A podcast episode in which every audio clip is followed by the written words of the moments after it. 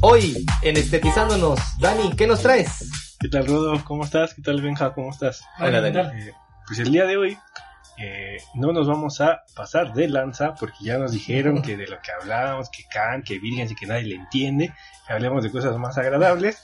Entonces, pues hoy traemos la vida no de un filósofo de estos azotados, sino de un pintor. Eh, yo creo que lo conocen bastante bien. Eh, es Henri de Toulouse-Lautrec.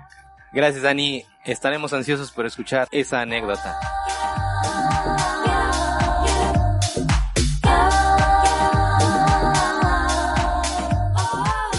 Y en los titulares del mundo, en China, un multimillonario compró un equipo de fútbol de segunda división para que su hijo, que pesa 126 kilos, juegue en él.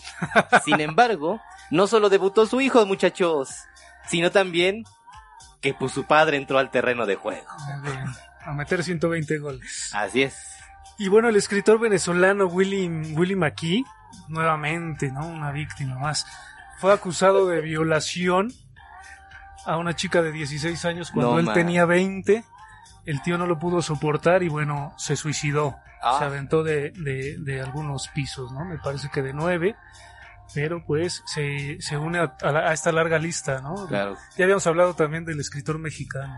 Sí, hay varios, hay varios que han estado en los highlights. Así es. Sí, a Benja le llegan todas esas notificaciones. ¿Quién sabe por qué? Eso es cierto. Hashtag me too. Y no, pues yo lo que quisiera decir es que ya estamos a, a un pasito ya de, de volver a las clases presenciales. y no nada más eso, o sea, también de, de las ponencias, las exposiciones, toda la parafernalia, ¿no? Ya Claro. po- poder interrumpir a Rodolfo en vivo. o sea, eso es lo que más vale la pena y de lo que debemos, debemos estar orgullosos como sociedad. Dani, quiero decir que aquí en este lugar anticipó el semáforo verde desde hace como seis meses. Eso me queda claro. ¡Comenzamos!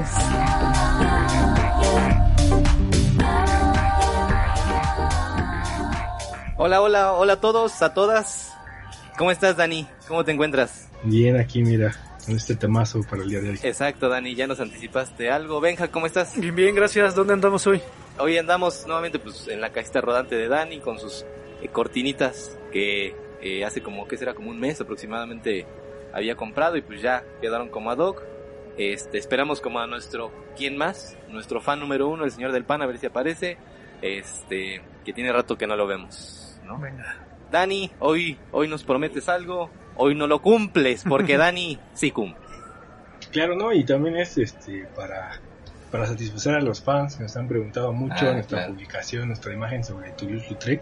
Te voy a decir así Toulouse-Lautrec, ¿no? Sin tanto, sin tanto adorno de... Sin tanto de- sí, sí, sí, sí, ¿no? Pues van a decir este pinche mamón. que- ¿no? Entonces, este, así para la banda, ¿no? Entonces, eh, pues sí, vamos a hablar de su vida. Eh, a diferencia de... Ahí está, ahí está. Venga. Señor. Venga. Quíblale, venga. Llegaron las conchas. Ya nos voltea a ver. Vientos. ¿Qué tal, señor? Saludos. A lo lejos, a lo lejos. Perdón, Dani. Es que el señor ahorita va a pasar. Salud, salud. Este, sí, pues les decía, eh, a diferencia de los otros autores de los que hemos hablado la- las, las veces pasadas, eh, quisiera decir que eh, vamos a comenzar con, con la vida de Toulouse-Lautrec, pero desde su infancia, porque es ahí donde se va a detonar eh, el acontecimiento, ¿no?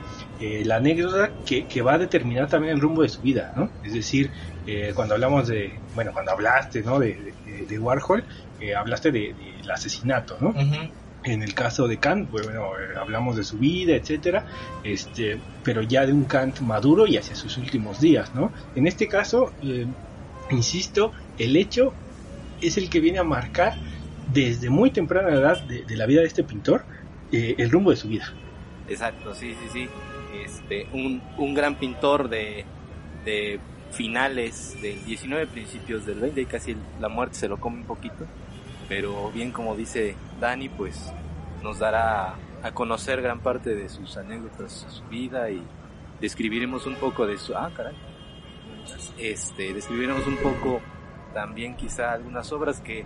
Lo que me decías, Dani, se van a subir estas imágenes que nos, nos habías mostrado hace mucho tiempo a las, a las redes, ¿no? Para, para que ahí también se puedan compartir y visualizar esto que detonó la, la anécdota. Claro que sí, van a estar, por supuesto. Bien, entonces Dani, pues adelante Dani. Dale, perro. No lo quiero interrumpir. Porque ese perrito ha dicho más más, que nosotros en casi mes y medio de episodios. Bueno, pues eh, Toulouse-Lautrec. Eh, quisiera preguntar primero acá a, a mi compa Benja. eh, ¿qué, qué, qué te evoca la pintura de Toulouse-Lautrec? Ah, es decir, cuando, cuando, piensas en, cuando piensas en él, ¿qué, qué imágenes te vienen? O sea, ¿con, con qué lo identificas? Lo identifico mucho con la del gato negro, que le decía Rodolfo no hace mucho tiempo. Lo identifico mucho con la de la bufanda ros- roja. Y pues me voy mucho como al cartel, ¿no? Es como el cartel y la vida nocturna, ¿no? Más que nada. Bueno, ¿tú, Y, y más que por la ¿tú lo pintura, identificas por eso? y más que por la pintura, también lo identifico por, por otras cuestiones, hay aspectos de su vida que quizá hablemos más adelante de ellos. Pero me evoca muchas cosas de la, de la vida nocturna de París. de tu estilo de vida. Y este y, Rodo, en términos de, de estilo, ¿cómo, ¿cómo se podrá caracterizar? Pues como, como decía Benja un poco en la, en la relación de los carteles, eh, creo que dentro de esta de repente malentendida cronología de la historia del arte, mm, es, es, es, es un pionero en la cuestión, por así decirlo, de, la, de lo que se va a entender ya en el siglo XX de la publicidad y el cartel ligado al diseño gráfico, al art nouveau.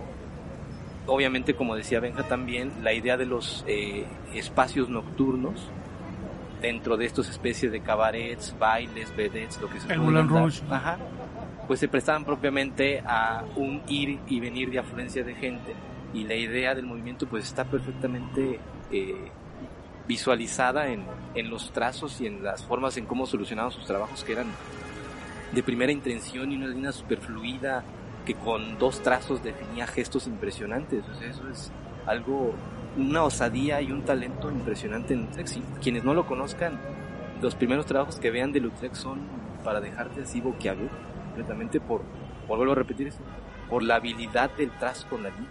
O sea, es la línea y la síntesis que logra con ella. En dos gestos tenía completamente ya realizado el trabajo.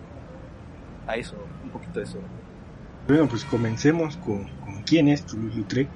Eh, efectivamente nace en 1864, mediados del siglo XIX. Eh, hay que decirlo, eh, nació en una familia aristocrática, ¿no? O sea, bien acomodadita, papá conde, mamá condesa, ¿no? Vivía en las afueras, de, o sea, no, no en una zona urbana de, de Francia, sino provincial, eh, ahí en un castillito, una mansión a, a todo dar. Eh, eh, fue hijo este, fue, fue hijo único creo que después tuvo un hermano pero creo que se murió algo así le pasó Eh, Le quería cortar las piernas.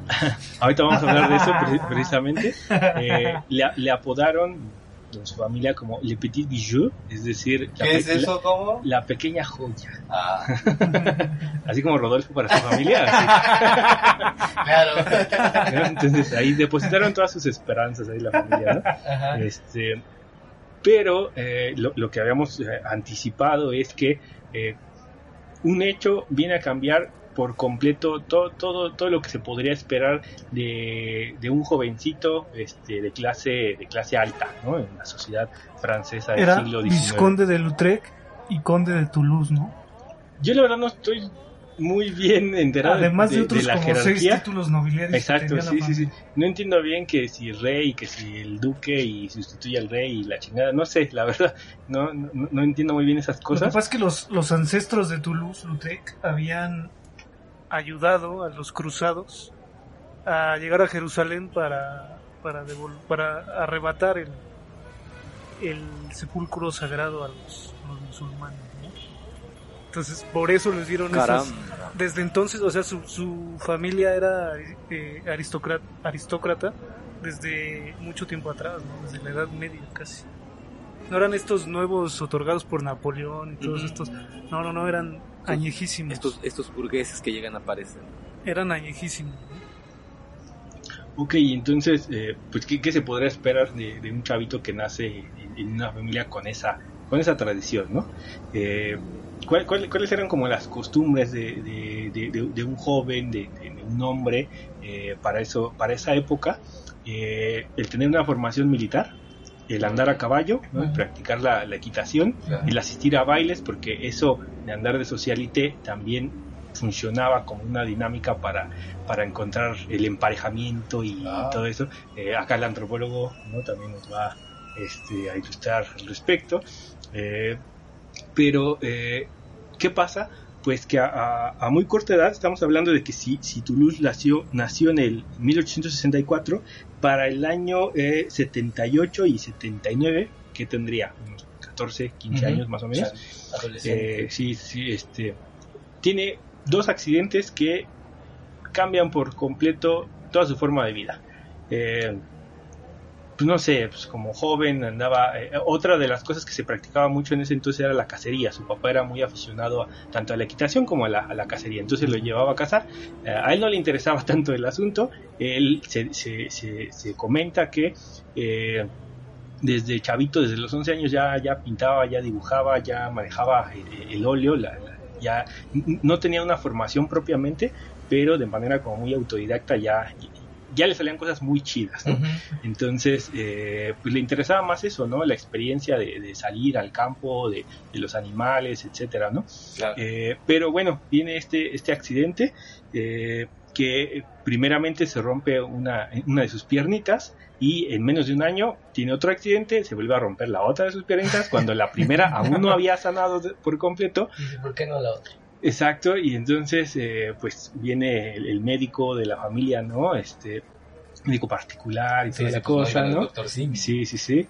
y, pues viene el diagnóstico que le dice que tiene una enfermedad ósea heredada, por lo que eh, pues nunca se va a terminar de recuperar. Entonces eso evidentemente truncó su crecimiento, eh, digamos, lo queda eh, incapacitado de, cierta manera porque eh, su estatura ya, ya, no, ya, no, ya no creció, se quedó en el, metro 52 centímetros y tuvo que usar bastón por, por, el resto de su vida. De hecho, la mayor parte del tiempo la pasaba sentado. Entonces, eh, insisto, pues eso rompió. Que ni llegaban yo sí, sí, sí. Entonces eso rompió por completo todas las expectativas que pudo haber tenido la familia respecto de, su futuro, ¿no?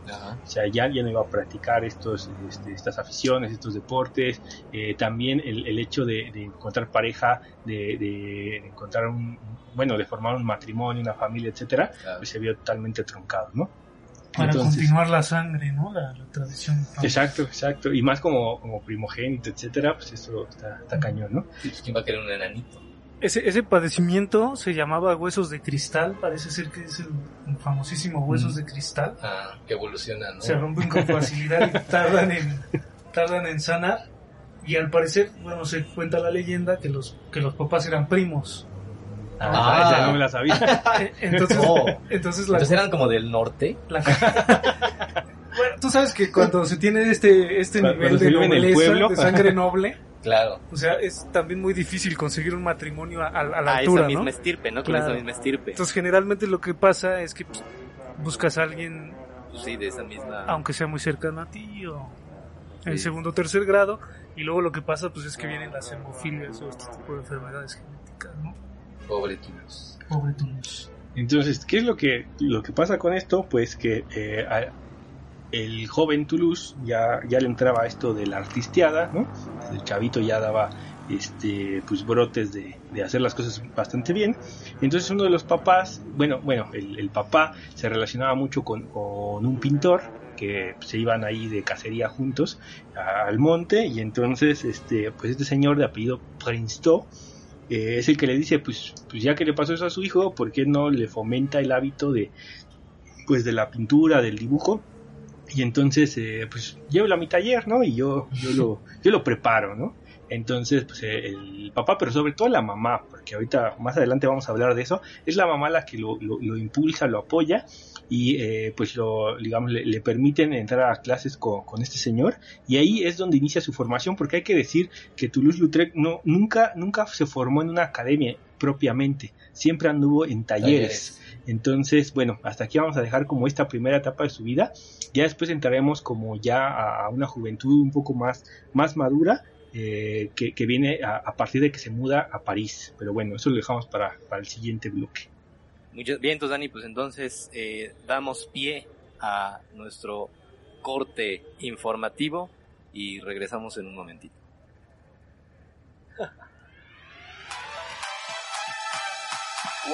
Colombia.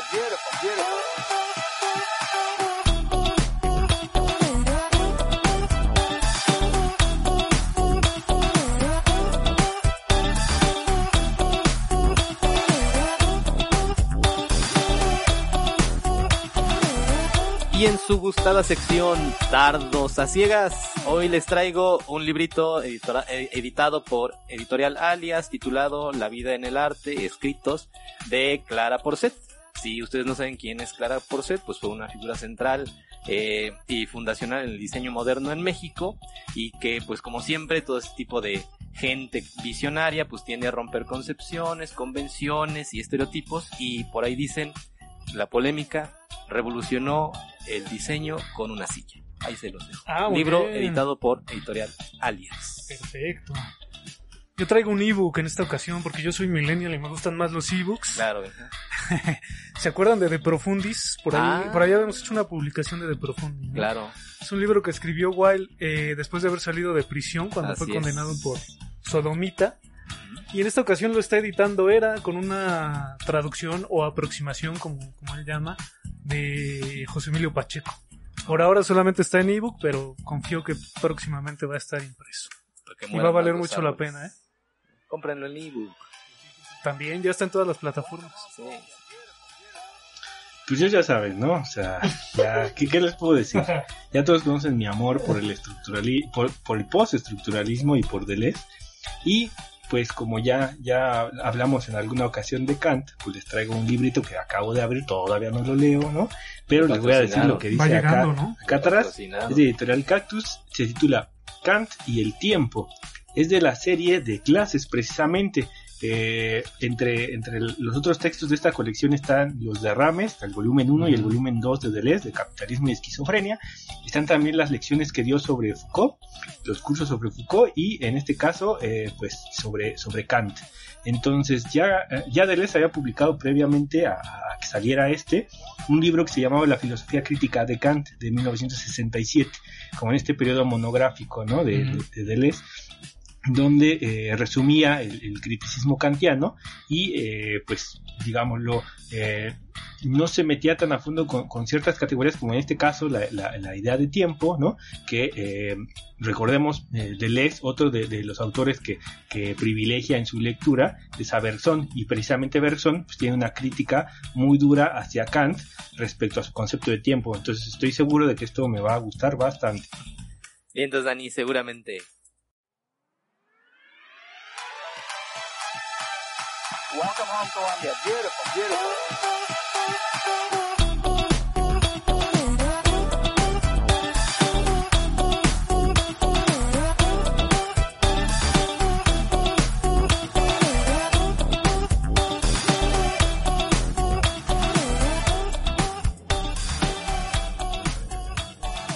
Regresamos. Eh, Dani, nos dejaste a medias. Este, ¿qué más sigue en la vida de Toulouse?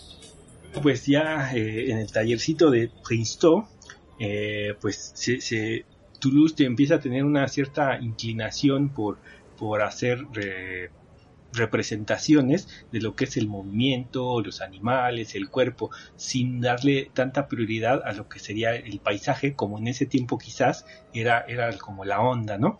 Entonces, obviamente esto tiene que ver con su propia condición de, de, inmovilidad, ¿no? De, esta incapacidad de, desplazarse eh, como él quisiera, ¿no? Entonces, eh, eso, eso, empieza a ser un, un signo característico de, lo que va a constituir su estilo, ¿no? Eh, bueno, el Princeton le, muestra trabajos de Delacroix.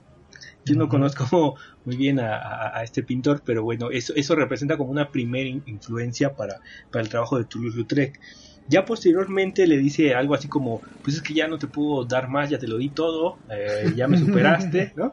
Y entonces le recomienda que se vaya a París, que entre a otro tallercito de arte con alguien ya este, más adentrado en ese... Exacto, exacto, ¿no? Entonces, bueno, ya llegando a una, a una edad un poquito ya, ya más madurito, ya este, que más o menos puede velar por sí mismo, digo, nunca, nunca fue algo así como tal, ¿no? Porque siempre su, mamá fue, fue quien lo apoyó y quien le permitió esa, esa solvencia económica como para dedicarse de lleno a, la pintura, a la artisteada, ¿no? este, y de hecho, eh, bueno, lo, que se comenta es que la persona más, más retratada por Toulouse-Lautrec es precisamente su mamá. Su mamá. Entonces, eh, soy la que siempre está ahí al pendiente y demás, eh, pero llega el momento como de la, emancipación, entonces decide irse a, París, también por recomendación de, su profe, ¿no?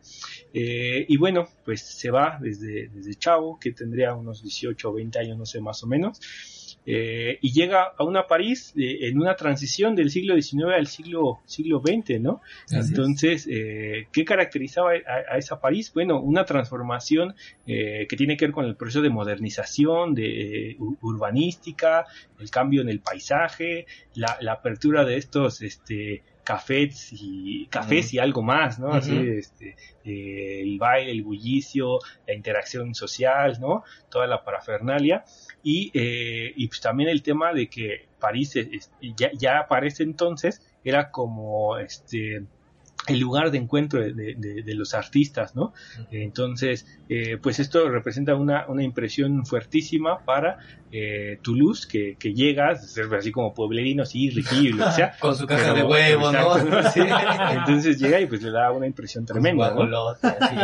Entonces, pues con, el recurso de, de, su mamá, de sus padres, pues se renta ahí un, departamentito acá modesto, un estudio para, para poner su taller y este ingresa a esta a, otro taller que es con eh, León Bonat. Yo la verdad tampoco lo conozco, no sé si tú sí, Rodo. Igual por el apellido. Los Bonat fueron eh, mecenas y alguno que otro Pierre Bonat fue un pintor. Ah, ok, ok. Ah, pues ha de ser uno de esos, Entonces, esto es ya para 1882 eh, que, que, ingresa al taller de este señor con su traslado a París. Eh, ahí se topa con ya gente más pesada, ¿no? O sea, ya empieza a ver como la pintura de, de Cézanne, que también estaba como en boga. Eh, en, en, ese taller se encontró también a Van Gogh, precisamente, y, hace, y tiene un retrato, Toulouse-Lautrec, de, de Van Gogh también. Entonces ya se empieza a codear con gente ya más pesada, ¿no? Que, perdóname que te interrumpa, que ese retrato está muy bonito porque son como colores pastel, o sí, sí, sí. como, por así decirlo, con gisecitos crayolitas. Entonces está como achurado y trae una, un manejo del color impresionante. ahí lo, ahí lo vamos a poner en la página para que tú lo veas. Ajá, está súper bonito. Ahora bien, el, el, el, problema acá es que este señor Bonat eh, tenía un estilo muy particular, muy tradicional, que tenía que ver con este el modelo, el modelo estático y digamos sin, sin un fondo característico, etcétera, ¿no? Entonces eso choca con, con, el estilo que se estaba formando y por, la, por la inquietud personal de Toulouse-Lautrec, ¿no? Que habíamos dicho no le importa tanto el fondo, pero sí, sí, sí le da un cierto peso en cuanto construye una atmósfera del paisaje, pero la prioridad es precisamente la figura humana y en movimiento, ¿no? o la figura humana o, o, animales, lo que sea, lo que estuviera representando, pero siempre en movimiento, ¿no? Entonces, algo como se describe la, pintura de Toulouse-Lautrec es como una captura fotográfica, ¿no? de una acción. Este, entonces, bueno, eh, eso contraviene como con, las ideas, el estilo que le intentaba eh, imponer este señor y pues eso como que no le late, eh, pero Mm, le aprende lo que le tiene que aprender y para este unos, unos años más tarde este señor lo invitan a, formar parte de la, la, academia así como de artística de Francia no sé una, una onda así como muy cajetosa y entonces deja, deja el tallercito y pues ya este, se va a, ganar este pues más varo no entonces eh, pues Toulouse-Lautrec busca otro otro taller donde se, pueda sentir un poco más eh, identificado, por así decirlo, más liberado, no, con la imposición de, una corriente estilística, y pues ya empieza a generar como su, propio estilo.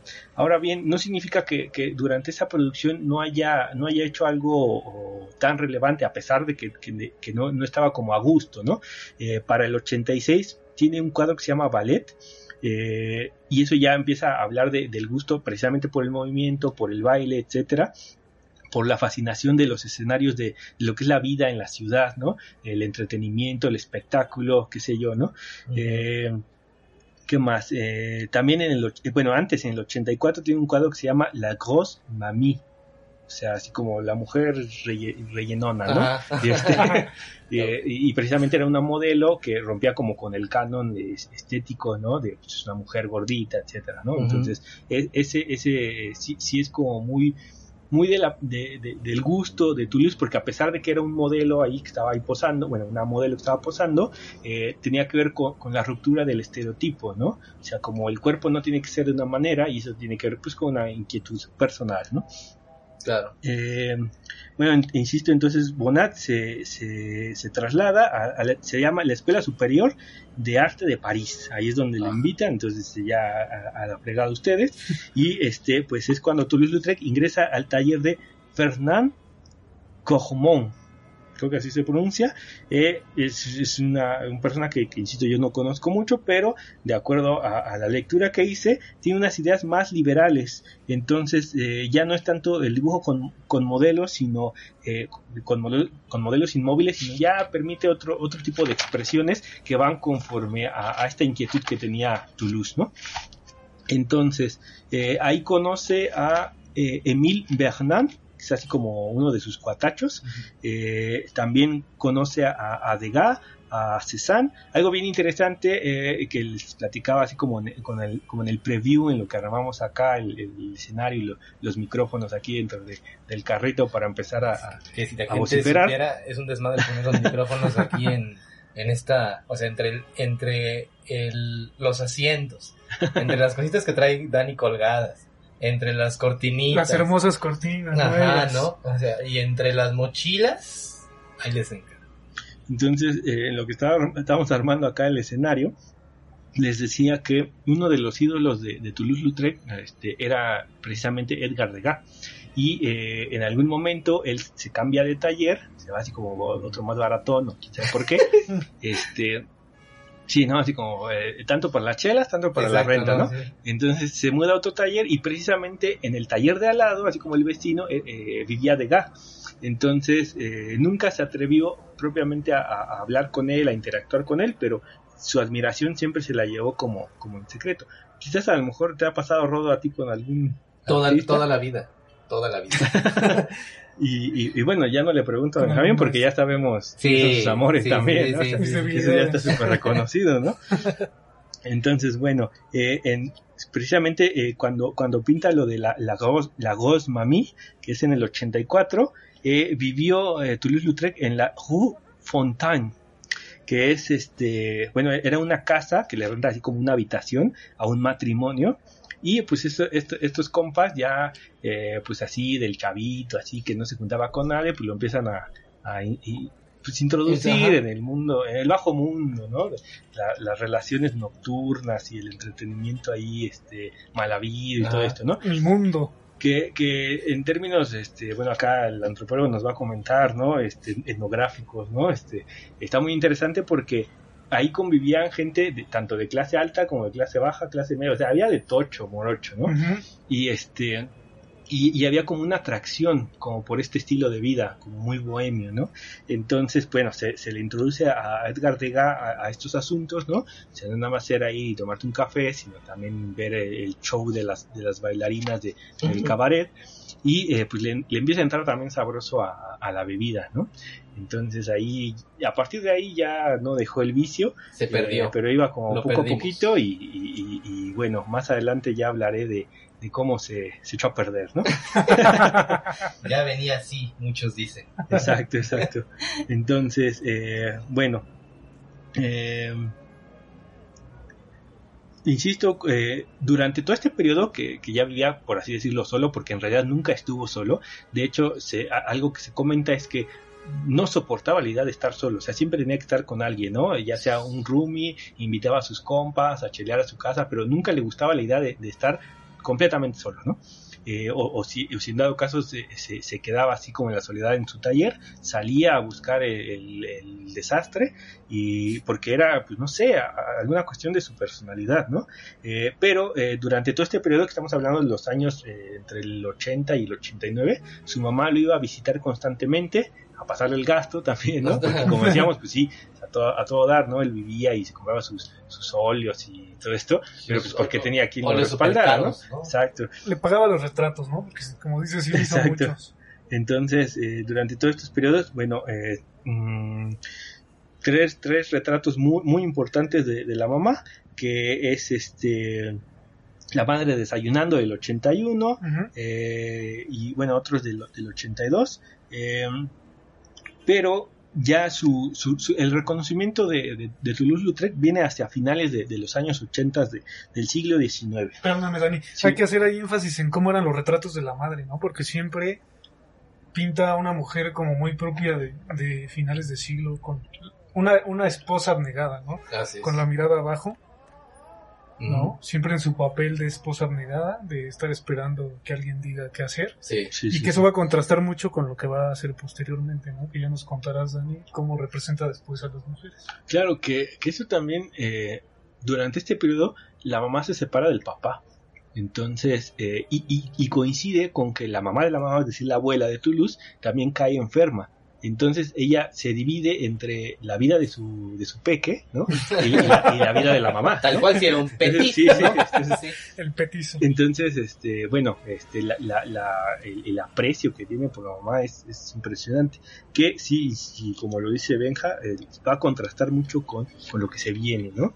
Entonces, estamos hablando de que para los años 1888, eh, empieza él con, esto de sus visitas a, los cafés, teatro, cabaret, empieza a, generar un estilo propio que consiste en que, pues iba a la vida nocturna, eh, llevaba así como Rodo, que lleva su carboncillo a todos lados, ¿no? O sea, algo que no puedes faltar en la, en la, en la mochila de Rodo es su carboncillo, su, su papel, ¿no? O sea, mi blog, mi blog. Y, y, sus lecciones de estética de Hegel, ¿no? O sea, eso es lo que no me falta. Así, así va luz menos con lo de Hegel. Exacto. Entonces, eh, pues así iba y se tomaba lo que se tenía que tomar y se besaba con quien se tenía que besar. Absenta, ¿no? Generalmente, era absenta. Sí. Ok, y este... Pero ¿qué hacía? Bueno, durante estas estancias aprovechaba, dibujaba la escena como tal de, lo que veía ahí eh, en estas interacciones entre los cuerpos, machos, hembras, no binarios, lo que sea.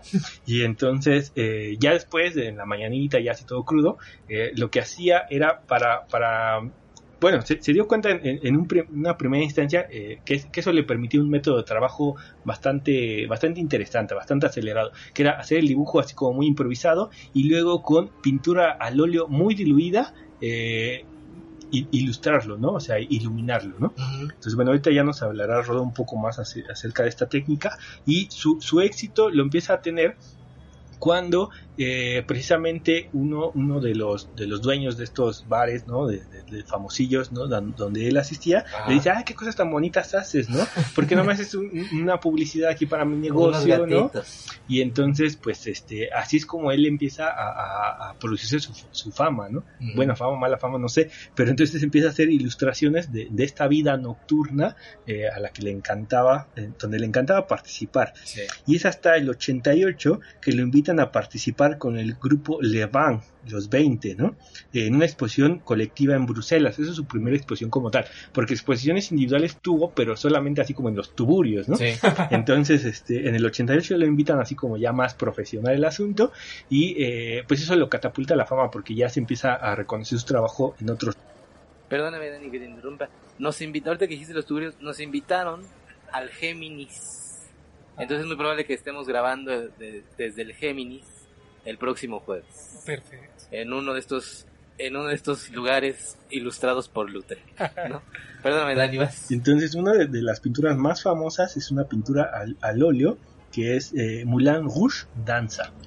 De, que de esas sí, que bueno que, aclaras, porque hay muchas que son Moulin Rouge, ¿no? O sea, pero hay unas que son impresionantes. Bueno, ya vamos a hablar sobre algunas de ellas quizás, pero se me viene a la mente una donde está un personaje en una composición así para el momento super audaz, en donde la luz viene de, abajo eh, y le ilumina y nada más aparece ella como en el costado derecho en la parte inferior. Y toda la composición de fondo pues es eh, la vivencia del Mulan. Pero lo que llama la atención es este personaje que aparece así nada más como su carita y como pues yo creo que como plano medio con una, con una luz eh, picada, eh, perdón, contrapicada, y que la ilumina impresionantemente. Y eso también se llama. Entonces, eh, pues dentro de este ambiente se topa con, muchos artistas, no solo pintores, ¿no? También bailarinas de ballet, actores, actrices, qué sé yo, ¿no? Entonces empieza a rozarse con, con toda esta gente. Eh, ya define completamente su, su, estilo, que es esto que les comentaba, ¿no? Dibujar de noche, pintar de día, ¿no? Básicamente así, con, con, esta técnica de del óleo muy diluido, casi casi acuarela, y eso es como, no sé, ahora lo que te quieras referir, ¿no? O sea, bueno, ahorita nos explicas un poco más sobre el asunto, que no tengo ni idea. Y este, le, le, fascinaba también representar a, esta alta sociedad que venía como en la noche y se descaraba, ¿no? Y, empezaba a rozarse con, como con la, sí, las personas de la vida nocturna, ¿no? Ahí los borrachos, el desmadre, ¿no? Entonces, este, esto también lo lleva al consumo ya exagerado de, del alcohol, este, sus visitas a los burdeles y bueno, sexo, drogas y rock and roll, ¿no? Eh, bueno, entonces, eh, insisto, eh, todos estos cuadros de Moulin Rouge lo catapultan como a la fama, ya se le reconoce por, por su estilo particular y eh, lo, lo, que empieza a suceder es que eh, se, se, le empiezan a hacer invitaciones para que haga ilustraciones para, para este tipo de negocios, ¿no? Entonces él encuentra una, una entrada muy interesante en otro tipo de técnica que ya no es tanto la pintura, ahorita nos va a platicar Rodo, y, que tiene que ver con precisamente este proceso de modernización y de entrada a la, cuestión de la revolución industrial, el marketing, todo esto, ¿no? El capitalismo acelerado, ¿no?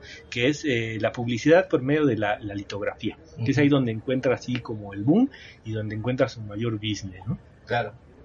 Digo, no sé, yo, yo, yo la verdad no, no entiendo en qué consiste la, el tema de la, litografía, entonces ya yo pensé que tú me ibas a explicar. no, es cierto, decimos, ahorita decimos que... ¿Qué? Eh, bueno, también uh, otra de las personalidades que conoce acá Toulouse-Lautrec es eh, la pintora Suzanne Baladón. Entonces, eh, con ella se fue a rentar ahí como un tallercito, lo compartieron y pues eh, ella así como que sí enloqueció por él, eh, quién sabe qué le vio, ¿no? Y entonces le dijo así, pues hay que, hay, que casarnos, ¿no? Y él así como que, no, pues no, manches, ¿no? Exacto. Y entonces ella en uno, en uno, de estos arranques, lo que se dice es que eh, hace como un intento de suicidio, dice este güey, no, pues ya eh, mejor me voy, ¿no? Esto es mi extremo. Sí, entonces se va a vivir con, con otro compa que también ahí quién sabe dónde conoce, que, es, que es un doctor, eh, le renta ahí una, una habitación eh, y bueno, este ya empieza como a, insisto, a codearse con, con gente ya bastante pesada, eh, frecuenta a The Gap, nunca le reconoció la admiración que le tenía, este, a Renoir también, ¿no? Tiene, tiene ahí una, una, una relación. Eh, y bueno, ¿qué, ¿qué, sucede? Que después de que, de que se, se, deja con esta señora, quién sabe qué tuvieron que ver, ¿no? eh, y se va a mudar con este, con este señor doctor, eh, pues ya le entra sabroso al desastre, pero resulta que ese doctor después, al poco tiempo, contrae matrimonio y entonces él se queda solo y le dice, no, pero espérate, espérate, tú te puedes quedar con el DEPA, ¿no? No pasa nada, yo me voy, este, tú ahí te sigues arreglando, este, pero pues se queda solo, ¿no? Pero se miedo sin. Exacto. Y entonces, eh, una de las cosas que frecuentaba mucho Toulouse-Lautrec eran las fiestas de disfraces. De hecho, se le ven imágenes ah, vestido acá, así, así como de pollo y así. Arriba de un payaso, ¿no? Exacto, ¿no? Entonces, eh, pues obviamente en esa soledad, ¿no? Eh, pues dice, pues de, estar aquí solo en mi cuarto viendo Netflix, pues mejor me voy a, al desastre, ¿no? A la bebedera y todo lo demás. Entonces es cuando ya se empieza a descargar así ya totalmente y, y, coincide precisamente con su momento como de más fama, más reconocimiento con las litografías, ¿no? O sea, por un lado el éxito como artista, pero por otro lado tenemos como la decadencia como pues, en su persona, ¿no? En su, forma de vida. Pero bueno, esto lo dejamos ya para, para entrar a su última etapa de, de, la vida, eh, que ya, ya es llegando a la treintena, como ya estamos aquí todos. Este, eh, y, bueno, esto lo dejamos ya para, para el último bloque. Bien, entonces Dani, claro, eh, vamos a otro corte a una de esas secciones que Dani maneja, domina, de pie a cabeza. Regresamos.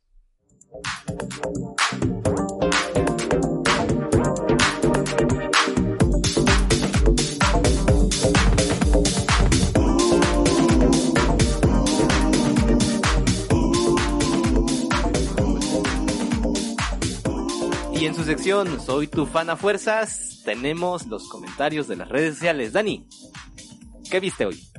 Pues como siempre, le voy a, mandar saludos a mi fan número uno, Mónica GH. Como siempre, un beso, un abrazo, ahí te va.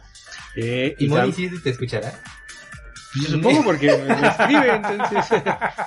Eso sí, yo he visto creo que dos interacciones de Mónica, pero bueno. Y este, pues también a mi hermano que me pidió que, le mandara saludos. Este, para Víctor Robledo también le mando un saludo.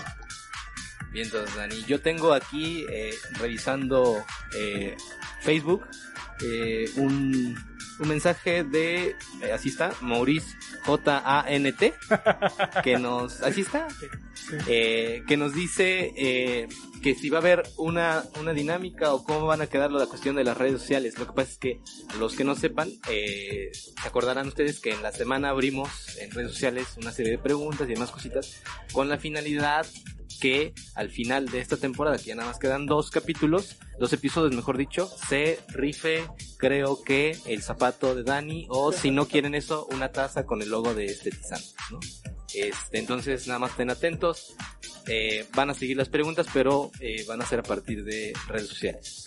Eso es todo. Muy bien, muy bien.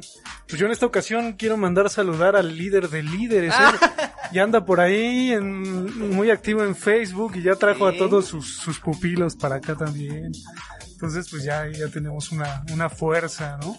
Que siempre nos escuchará. Siempre están ahí, ¿no? En el lado oscuro. Perfecto. Perfecto, y a mi querida Lisbeth, que ya por fin se le dio un like ahí a nuestra página, había estado muy renuente, pero la logré convencer y ya tráete a todos tus compañeritos libreros también, porque hay cosas interesantes que les van a gustar. Que hay de... El zapato de Dani lo estamos bañando en oro, estamos haciendo un baño especial en oro para ver este digamos que y por dentro y por dentro tiene eh, lapislázuli entonces es una pieza hay que estar atentos ¿eh? hay que estar atentos perfecto hay algo más Dani No, pues un saludo a todos los, nuevos fans, porque cada semana se, integran más, cada vez somos una comunidad más grande. ¿Esta semana cuántos ¿Eh? fueron? ¿2300? Una cosa Creo que sí, dos, 2K, decía, no sé qué significa eso, pero 2.5K. No sé eso cómo se convierta hoy en día. No sé, pero todos muy convencidos y muy, este, muy tenaces. Así es, muy intelectuales. Y también pues invitarlos a que nos escriban ahí si tienen alguna sugerencia, ¿por qué no? Y también si no tienen alguna sugerencia, pues que tampoco escriban. Todos no los vamos a leer. De todos los leemos. Venga.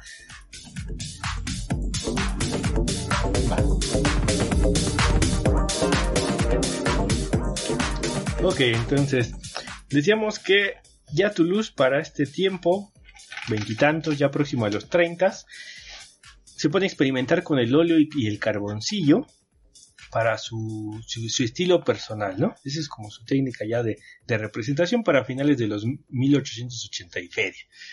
Entonces, eh, es una mezcla entre dibujo y pintura, ahorita nos va a, platicar Rodo, eh, este, un poco más acerca del asunto, porque esto lo llevaba a la par de la litografía. Mm. Entonces, cuando se queda él solo ahí en su tallercito, otra cosa bien, bien curiosa es que se empieza a volver así como coleccionista, ¿no? Mm. Eh, no solo objetos extraños y demás, y su departamento estaba atascado de cosas así como quién sabe de dónde se sacó, sino también se interesa mucho por el, tema de la xilografía, creo que así se dice, japonesa. Eh, entonces, a partir de ahí, agarra como ideas, como en esto que dice Benja, que quién sabe por qué, esto de, copiarle cosas a los japoneses, ¿no? Este, y entonces e, eso lo, emplea para su estilo en la litografía. Ahorita, a ver, platícanos un poco más al respecto, Rodo. Sí, pues digo, eh, a grandes rasgos, para no este, quitar como este tanto, tanto tiempo, pues como la palabra lo dice lito, piedra, piedrota, pica piedra. Ah, sí. Este, y pues el grafos, la impresión, la línea, este, entonces es como escribir, rayar, eh, eh, incidir sobre una piedra a partir de un lápiz graso, es prácticamente dibujar sobre una superficie de una piedra en particular. Y posteriormente esta era entintada, es una técnica como muy antiquísima, eh, que prácticamente ya no se ocupa debido a... a mí no me tocó hacer tanto, pero mencionaban que las piedras litográficas son muy caras. Entonces sí son bloques de piedra, tal cual, de un grosor aproximadamente. Parece ser que son rocas que solamente existen en Alemania, ¿no? Y ya no son tan costeables. Así es. Entonces sí tienen un grosor aproximado como de 15, en algún caso centímetros, que eran los que luego yo veía en la escuela.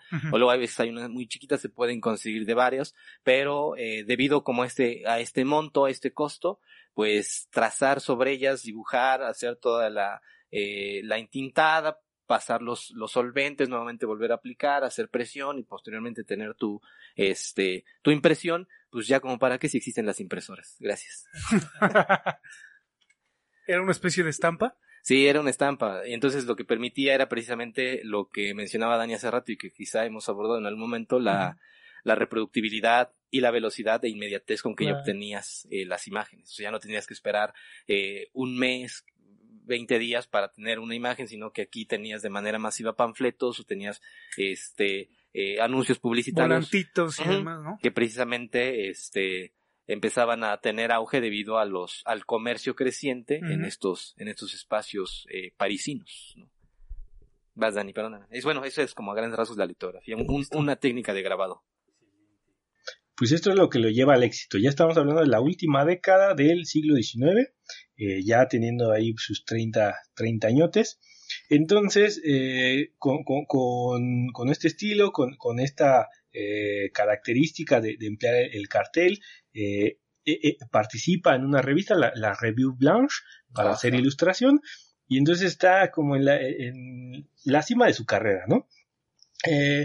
Pero al mismo tiempo pasa esto que les había comentado de eh, que, se queda prácticamente solo, ¿no? En, su tallercito, en su habitación, y pues prefiere vivirse las noches dibujando eh, todo, eh, todo tipo de, espectáculos, ¿no? Entonces, ¿qué pasa? Ya estamos hablando del año 1893. realiza su primera exposición ya, ya de manera individual, que la organiza uno de sus meros compas, eh, eh, su, amigo se apellida El Pifas. Joyan, así, y este, pues ya, ya este, está, está en otro nivel, ¿no? Eh, posteriormente, en, el 84-85, le entra tan cañón al asunto de los burdeles que, se queda a vivir en uno, de hecho. O sea, no soporta la idea de vivir ya solo. Y pues mejor me quedo acá con las chavas, ¿no? y para que tengo que ir y regresar si exacto, exacto. de las 24 para que me voy, ya para que me voy. Ajá. Entonces, este, pues ya se queda a vivir ahí. Y eh, bueno, pues ya entrándole al sexo y todo esto, y al abuso del alcohol, pues eh, viene que se le, se le, pegó un bicho, ¿no? Ah, caray. Entonces ese bicho que, que también al, al, al, Nietzsche también se, se, le pegó, que es el de la sífilis, ¿no? Entonces, bueno. varios, ¿no? ¿Cuántos hay así sifilosos, ¿no? En la historia. Pues sí, también si hubiéramos, vivido en esa época, también, ¿no? entonces, Seguramente.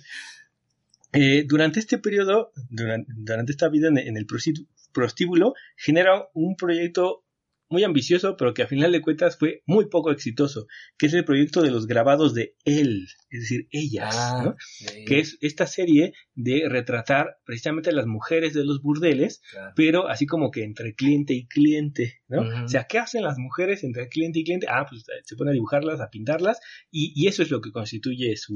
Eh, e, e, esta, esta, colección, ¿no? Entonces, eh, en, esta vida de excesos para entre el 95 y el 99 tiene numerosas exposiciones, eh, pero eh, un año antes, en el 98, sufre un primer colapso, una manía persecutoria que ya se, convierte en un problema ya social, ¿no? Esto tiene que ver con el abuso de, del alcohol, ¿no?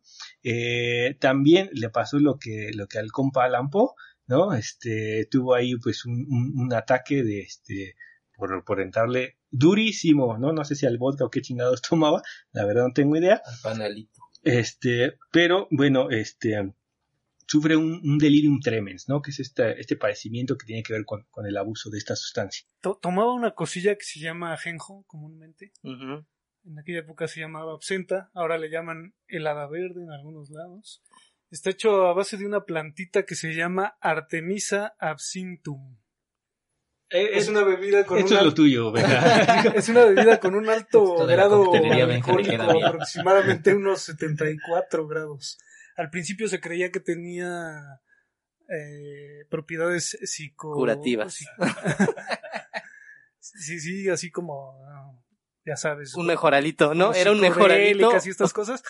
Pero no era nada de eso, sino simplemente el alto concentrado de alcohol, ¿no? Sí. Bueno, Benjamín. varios escritores también lo usaban, lo usaba Oscar Wilde, lo usaba el propio Baudelaire. También. ¿No? Eh, Valery. Sí, pues todo. Todos los simbolistas. Ajá. Benja también con su vida de escritor, antropólogo. Es una bebida muy amarga. Cuando tuviste tu etapa simbolista, Benja. Déjenme decirle que sí lo, sí lo he probado. Es una bebida muy amarguísima. Sí, me queda clarísimo. Que se ponen dos terroncitos de azúcar, se calientan y las gotitas del azúcar van, no, van es que exacto, no, es que ahora el azúcar y esa bebida tan alta en el alcohol. Imagínate. hace que te fermente en el cuerpo, o sea, toda tu vida, ¿no? O sea. Así era tu luz. Y, ya ves que, que, Dani comentaba lo del bastoncito, ¿no? Que lo llevaba a todas partes. Sí, sí, sí, él creó un bastoncito o mandó a hacer un bastoncito que era como una anforita, ¿no? Entonces se desarmaba, se desmontaba y ahí bolas, le daba su traguito. Sí, pues, ¿por qué no? Hay un modelo de bastón que se llama el, el bastón Toulouse-Lautrec. Donde eh, si tú quieres llevar ahí tu whisky o cualquier cosita, tu café, Dani, te compras tu bastoncito Toulouse y Como el otro día que dejó su termo. ah, exacto. De absenta, exactamente. Exacto. Bueno, entonces, ¿qué pasa? Que, pues decíamos, la mamá, muy preocupada por su chavito, eh, pues dice, no, ay, mijo, ¿quién sabe en qué ondas estará metido? ¿no? Entonces, pues para no andar detrás de él toda la noche, lo que hace, aplica la de mando a tu primo a que te acompañe, ¿no? Ah, claro. Y que ande detrás de ti y el primo resulta que, también le entra, entonces pues salió peor y eh, pues ya esto conduce a que en el 99, 1899 eh, se ingresa a una clínica frenopática. Ese es otro nombre para decir psiquiátrico. Freno, que se, eh, la clínica estaba en Neuilly y, bueno, nada más permanece un par de meses para el 20 de mayo de, de, de, esas fechas, ya le dan la alta, sale pero pues salió peor mal, ¿no? Porque este, o sea, no se alejó un poquito como de esa vida, la mamá ya se queda así como para cuidarlo, ¿no? Para cuidar de su chavo, pero su, su salud ya empieza a declinar bastante, a tal grado que en uno de un ataque que le da de, apoplejía se le paraliza la otra mitad del cuerpo que sí servía, ¿no? Ah, entonces tu luz malo. Exacto. Entonces, a partir de ya 1900 a 1901, su salud va a, la baja, ¿no? Entonces mm, se lo llevan a casa de sus papás, ahí pasa sus últimos días. Ahora bien, hasta el último de sus días sí se la pasó dibujando, pintando eh, y pues termina muriendo en casa de sus padres. Y ahí queda la vida de este señor. Se llamaba Toulouse. Se llamaba Toulouse-Lautrec, que, que vaya que nos dejó bastantes obras de una destreza y una habilidad impresionante.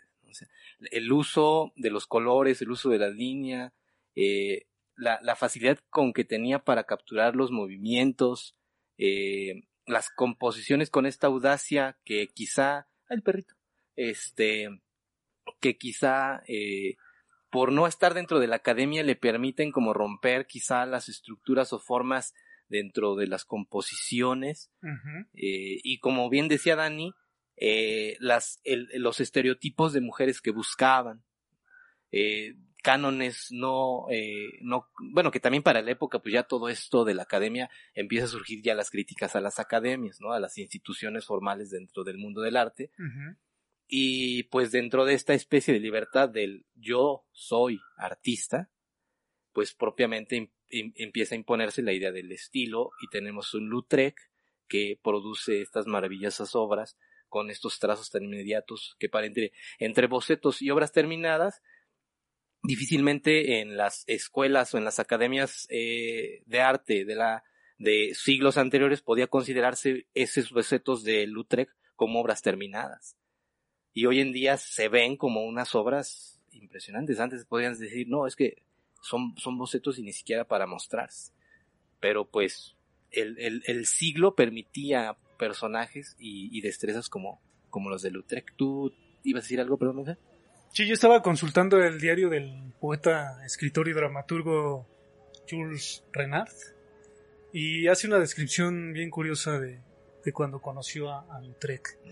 Dice, lo conoció por ahí del 1894 más o menos, en su estudio, y dice, un pequeño herrero con monóculo, un bolsito con un compartimento doble en el que mete sus pobres piernas, labios gruesos y manos como las que dibuja, con dedos separados y huesudos, pulgares aplastados.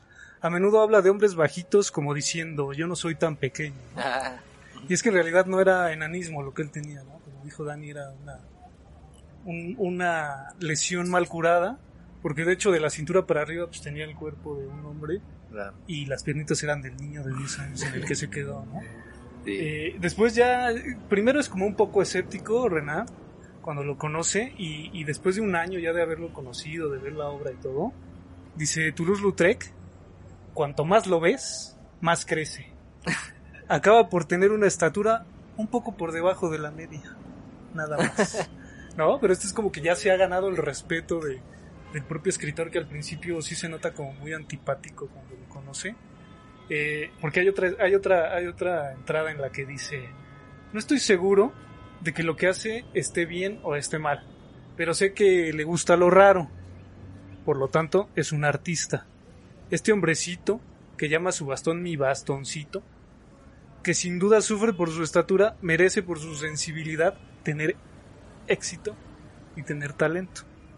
¿No? Entonces ahí se ve también ya como este personaje se va ganando también el respeto de, de Renard. Y ya después Renard pues, lo ve como un gigante. Como, ah. Como, como, como cuando veíamos en Nelson Ed al pequeño gigante pequeño de la gigante. canción. Así con Lautrec, ¿no? Y que también hay algo súper importante en, en la obra de, de Lautrec a nivel simbólico. La introducción de las, de las letras, las Ah, tipografías. claro. Las tipografías dentro de la imagen. Que digamos que para el momento era algo todavía inconcebible porque pues, la idea del diseño no es propiamente hasta eh, la Bauhaus, Walter Gropius y demás, este, que se constituye. Y entonces esta conjunción entre imagen, letra, pues por eso la idea de la publicidad y la idea del diseño tienen como bien anclado dentro de sus simientes, dentro de sus raíces, la figura del Lautrec. Vemos las composiciones, vemos como, eh, nuevamente, elementos muy sin- sintetizados, porque lo que importa es el mensaje, o sea, es la justificación de que te quiero ahí para que haga una conjunción entre las letras y la imagen. Y entonces él lo resuelve de una manera impresionante. O sea, no, no basta ver una, dos, sino ver los tipos de moldes de letras que ocupaba, los personajes que complementaba y decía, aquí está ya mi, eh, mi propuesta. Audaz completamente para el tiempo porque no existía esa noción de, de publicidad o de diseño. Es súper impresionante también la figura del Lautrec. Y otra cosita, antes de que se me olvide, eh, eh, ah, se, se hablaba como de este, de este canon que, que rompe un poco Lautrec en el momento en que, bien decía Dani al inicio, eh, salen de, de, de esta costumbre de pintar paisajes a la manera de Cézanne, Monet, este, Van Manet, Gogh. todos, ajá, exacto. Eh, y él se dedica a enfocarse precisamente como a la vida ya citadina, a esta vida como más íntima, personal de lo que va a desatarse Los las- personajes marginales. en, la, en la ciudad, ¿no? Ajá, los periféricos. Y eh, pues todo esto es posible gracias también a que eh, todos estos tipos que pintaron paisajes lo hicieron a que se introdujo el ferrocarril, la máquina de vapor, porque sin ella sencillamente no hubieran podido viajar a la campiña. A la provincia, porque pues en la ciudad donde diablos iban a encontrar eso cuando ya se estaba destartalando todos los árboles y los cerros ya estaban cubiertos por casas del Infonavit. Entonces, pues dónde diablos iba a encontrar Van Gogh o los demás, eh, los paisajes que estamos acostumbrados a visualizar si no era a partir de los transportes públicos que ya era la, la máquina de vapor. Eso sí es como algo que también ayudó demasiado a visualizar los, los campos franceses. Pues nada más eh, me queda recomendar, si quieren conocer un poco más y adentrarse más en la vida de, Toulouse-Lautrec y, de ver, sus pinturas eh, dentro de un libro, ¿no? Porque pues, ir a, las exposiciones está, cañón, ¿no? Pero este, pues les recomiendo este libro que, que fue básicamente en el que me basé para esta exposición, que es Toulouse-Lautrec de Udo Felbinger, de editorial Coneman. Es de la colección de mini libros de arte. Está muy completa de todos los- estos elementos que platiqué de su vida, eh, con unas ilustraciones muy, muy bonitas, ¿no? Eh, de las que hay que destacar, ¿no? Eh, hay un autorretrato de, juventud de, Toulouse, donde precisamente aparece su, silueta como viéndose en un, espejo. Ah, claro. Este, pero está sentado detrás de, una serie de objetos. Bueno, no sé si esté sentado o esté de pie. ah, bueno, sí, sí, El humor negro. Entonces está, su figura que, que, además eh, eh, a mí me llama mucho la atención porque eh, se retrata a sí mismo desde una, eh, un tono como muy melancólico, ¿no? O sea, lo, que tiene que ver ya no, no, no, solamente con la figura, sino con la cuestión psicológica del personaje, que en este caso es el mismo, ¿no? Entonces es esa como especie de proyección, ¿no? De, de, sus emociones. Entonces esa, me llama mucho la atención. Está el tema de este, los Moulin Rouge también, lo que mencionamos, los cuadros de, de, su mamá. De joven hizo muchos cuadros respecto a al deporte, a, la equitación. Este, Hay una impresionante donde están los están como los jinetes eh, corriendo montados obviamente en los caballos. Y, los caballos están, están solucionados de una manera impresionante. Es el jockey de Longchamp del 89. Entonces imagínense capturar la imagen inmediata de un caballo con su jinete en cuestión de segundos. Ya lo decía Dani, ¿no? Como una fotografía. Ajá, en cuestión de segundos, y pim, ¿no? Le hago así, le pongo aquí y chin, ya está. Una memoria fotográfica. Eh, está también los retratos y, bueno, las ilustraciones que hace de Jeanne Avril, que también nos iba a comentar ahí Benja. Ah, esa será, que ¿Una, una bailarina, Una bailarina. Una de estas meretrices, ¿no? Exacto. Las que enloquecía también. Que, que, que, que, ahí sí, como dices, en, en, en ese autorretrato que hace es es, es, el presagio de lo que va a ser o lo que ya él venía vaticinando en su personalidad. Porque inclusive hasta recuerdo que los, los ojos no se le notan, ¿no? O sea, están están, están hinchados de tanto llorar. Sí, no son, son manchas nada más obscuras que, que lo cubren en, en, un, en un escenario lúgubre, en donde nada más está él, solo, en donde parece que hasta el sonido parece que se detiene, una pequeña luz tenue que entra, y, un primer plano eh, con objetos que, que se ven a una especie de contraluz, oscuros, y él ahí, pequeñito. O sea, insignificante como para la totalidad, bueno, no insignificante por, no porque no valiera, pero en el entorno que lo absorbe. Y que pues pareciera un poquito esto que decía Dani, eh, su personalidad de dependencia hacia las personas y que no le placía estar para nada solo es una gran pintura. también dentro de los cuadros que, hizo sobre el Moulin Rouge, hay, eh, bueno, se incluye dentro de, esta, de esta escena, ¿no? Siempre rodeado de gente, rodeado de toda la... Eh, las personas, ¿no? De, clase alta, clase baja, bailarinas, de todo, de todo lo que había ahí, ¿no? El famosísimo bailarín negro que le decían mm. Chocolate, que sale también en, algunos de sus, sus cuadros. Entonces vale la pena mucho este, este librito si lo pueden encontrar, este, pueden adquirirlo y eh, se los recomiendo bastante. Claro. sí, claro, y, ya para eh, irnos, irnos, ir, prendiendo este cochecito y es casi ya momento de irnos. Sí, eh, Toulouse es un, es un precursor de lo que van a ser ya las vanguardias que, que por ahí todos hemos conocido en algún momento de ya esta vorágine del, del siglo XX. Ya anticipa eh, junto con una camada que también bien nombró Dani, eh, la composición de lo que ya están eh, cuestionando, preguntándose, y que sencillamente fue una válvula de escape para esto que en el siglo XX comenzó con llamarse futurismo, cubismo, dadaísmo y todos los ismos que, que vienen después del buen del buen Toulouse, ¿no? Eh, Benja, ¿quieres eh, concluir algo más? Genial el tema, ¿eh? Sí. Nada más decir, lo de Toulouse es así como una libertad increíble, ¿no? Para empezar a crear. Sí. Y para empezar a proponer cosas, cosas nuevas. Hasta como que uno se siente ligero, ¿no? Pero además llega también a ese mundo marginal que le queda también bastante bien. Sí, que, que, en algún momento vamos a lo mejor, bueno, vas a tener quizá poder leer Ajá. Y que después, bueno, o sea, a traer a uno de estos poetas simbolistas. Inclusive, sí, inclusive, de veras, no lo mencionamos en la sección de, este, sígueme, soy tu fan a fuerzas, pero mencionaban acerca de esas cuestiones temáticas, de quizá tratar a lo mejor alguna cuestión de la transición modernidad, donde quizás se pueda abordar desde eh, Baudelaire, desde la cuestión, no quiero decir moderna de Descartes, ¿no? no, yo decía el futurismo de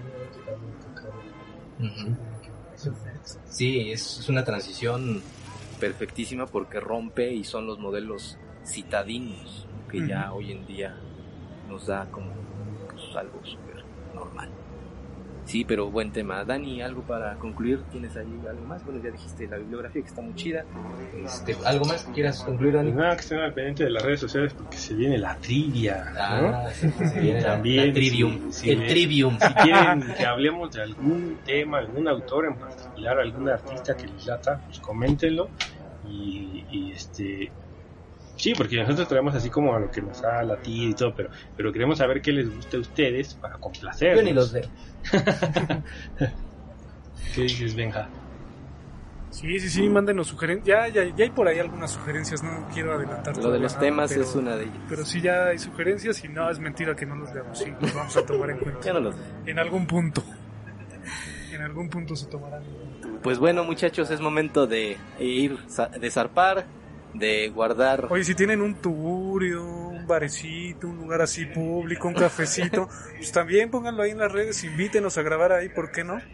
Próximo jueves en la capilla, digo en la capilla. ¡Ah, caray! Lo Este, en el Géminis. En el Géminis. En el Géminis recibimos ahí un mensajito. Ahí estaremos en el Géminis. Eh, Benja, muchas gracias Benja. Gracias a ustedes. Dani, buena, buena anécdota, muchas gracias Dani. Vámonos de aquí a donde pues a donde sea, a pintar, a donde sea, ¿no? Pues es momento de ir, muchas gracias, nos estamos escuchando próximo jueves, otra anécdota en otro tiempo.